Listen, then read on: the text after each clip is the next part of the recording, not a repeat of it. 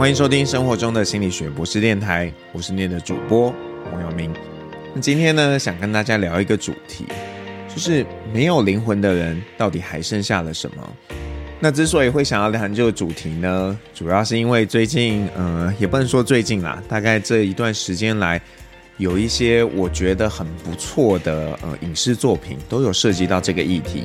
那其中一个呢，是一个英国的影集，叫做《Behind Her Eyes》，那中文翻译成“三人要守密，两人要去死”。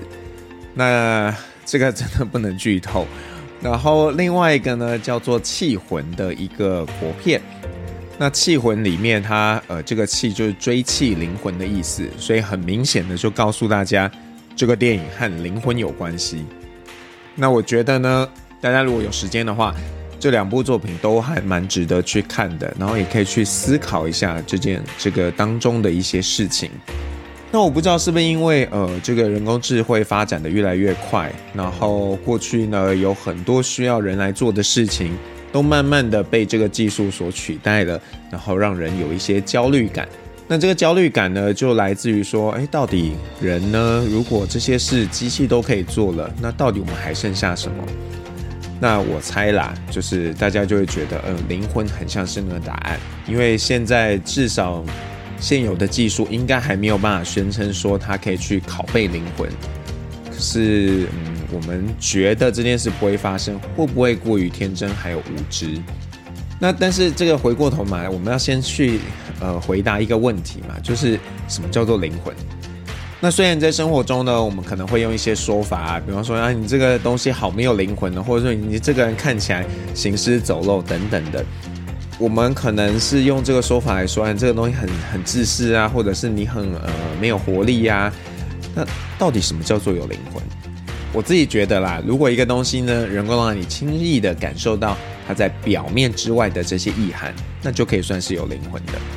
那像是呢，这个《气魂》有一个很好听的主题曲，叫做《不苦》，是这个呃清风演唱的。那我觉得就是一个很有灵魂的一首歌。那其中一小段歌词呢，我就念给大家听：十月怀胎，啼哭，苦难之初；岁月流逝，白首，衰老孤独。病痛束缚，荼毒，肉身难处，无常降临，生灭，虚无白骨。可是，如果灵魂是一个名词而不是形容词的时候，那它通常会被认为呢是一个非物质的产物。那不管是在牛津词典啊，或者是在这个呃教育部的国语词典上，对灵魂的定义呢，都大概是这样的，就是会认为它不是一个物质的东西。那美国心理学会呢，对灵魂有这样的定义。他说呢，这个是一个人体非物理的面相，被认为负责心智以及一个人的性格，而且呢，通常被认为在人的身体死后还会存在。那我觉得这个说法呢，其实点出了一个东西方哲学很大的不同。那西方社会或许受到了这个耶稣宗教的影响，会认为说灵魂呢，在肉体死亡之后还是存在的。但是呢，在东方社会比较多的一个论述是会觉得，今天你的肉体死亡之后，灵魂会有所转变，它可能变成鬼魂，或者是轮回投胎到另一个个体当中。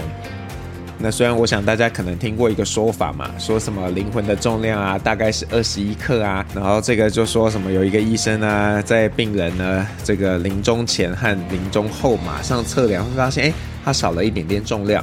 但是呢，后来有一些证据说，这个其实嗯不是太可采信的说法，因为呢，我们每个人每天无时无刻就会有一些呃体重上的变动，虽然我们不一定能够察觉，可是呃有一些水分啊会透过你的皮肤表皮蒸发啊等等的，所以这个少了二十一克，其实可能是很自然的一个现象，而不是真的因为灵魂出去了，然后少了二十一克。那如果我们今天真的想要知道灵魂有多重，我们要很明确的知道啊，诶，在灵魂在身体的时候，还有它离开身体的时候，呃，这个重量到底有没有差异？可是谁能说得准呢？什么叫做灵魂离开身体？那我自己是没有这样的经验啦。可是有些人会觉得还有所谓的灵魂出窍的经验。那 maybe 从那些人身上，我们或许可以看到一些什么？那我会很无聊的想啊。比方说，呃，一些鸡童好了，他可能会有被附身的时候嘛。那如果附身的时候，体重会不会增加？虽然这个到底被什么东西附身，我们也不知道嘛。这个其实就是现代科学很难解释的。那我们也可以再再往外头去想一想，那那些这个有这个视觉失调的人，或者是人格分裂的人，他体重会不会比较重啊？特别是当他突然在很多个不同的性格之间去做转换的时候，这个坦白说，现代科学还没办法回答。那我们再回过头来想一想，到底人有没有灵魂这件事？虽然说呢，我们会说有些人呢做事情很没有灵魂，可是我们真的能说谁是没有灵魂的吗？恐怕也不行哦。因为当我们这样说的时候呢，我们可能是觉得哦，这个人做事风格很自私，没变化。可是他们有可能在别的部分不是这样的啊。那你怎么可以说他是没有灵魂的？那像植物人啊，或者是重度失智的人，到底有没有灵魂？这恐怕也不是容易回答的问题。那在影集《黑镜》当中呢，有一集很好看的一集，叫做《Black Museum》黑人博物馆。那当中呢，对于植物人的这个意识经验有一个想象，就是说呢，这些植物人只是不能表达，可是如果有一个管道的话，他们的意识还是存在的。那也就是说，诶，可能这些植物人也都还是有灵魂的。那过去呢，人工智慧没有那么聪明，所以我们对于它有没有灵魂，会很明确的认定是没有的。但是现在连人工智慧都被认定说它可以创造自己的沟通方式了，那谁又可以肯定的说他们一定没有灵魂？那当然，呃，就是我又要拉把大家拉回来啦，就是想跟大家讨论一件事情，就说前面有提到嘛，这个东西方社会呢，虽然对于灵魂何去何从有一个不同的看法，但一个共通点。就是呢，都不认为灵魂在肉体失去之后就不存在了。那只是大家想想，会不会这是一种嗯说法，只是为了让人可以好过一点，不会担心说哦自己如果哪一天死了，就真的和这个世界没有关联了。在这个几乎呢什么都可以长久保存的现代。这样的焦虑感很像也没有必要啊，因为你都可以通过某些方式让呃你生前的这些生活和未来的人产生一些关联性，所以是不是我们也可以转变一下？哎，到底我们是不是还要用这个说法来去看待灵魂呢？那在呃一年多前还是两年前啊？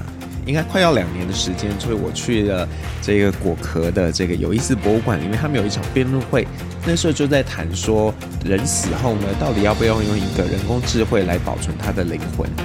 那你看那个时候，大家就在思考到底怎么样去啊去保存。只是我觉得那场辩论很可惜的是，大家没有琢磨在说，哎，到底灵魂要保存什么东西？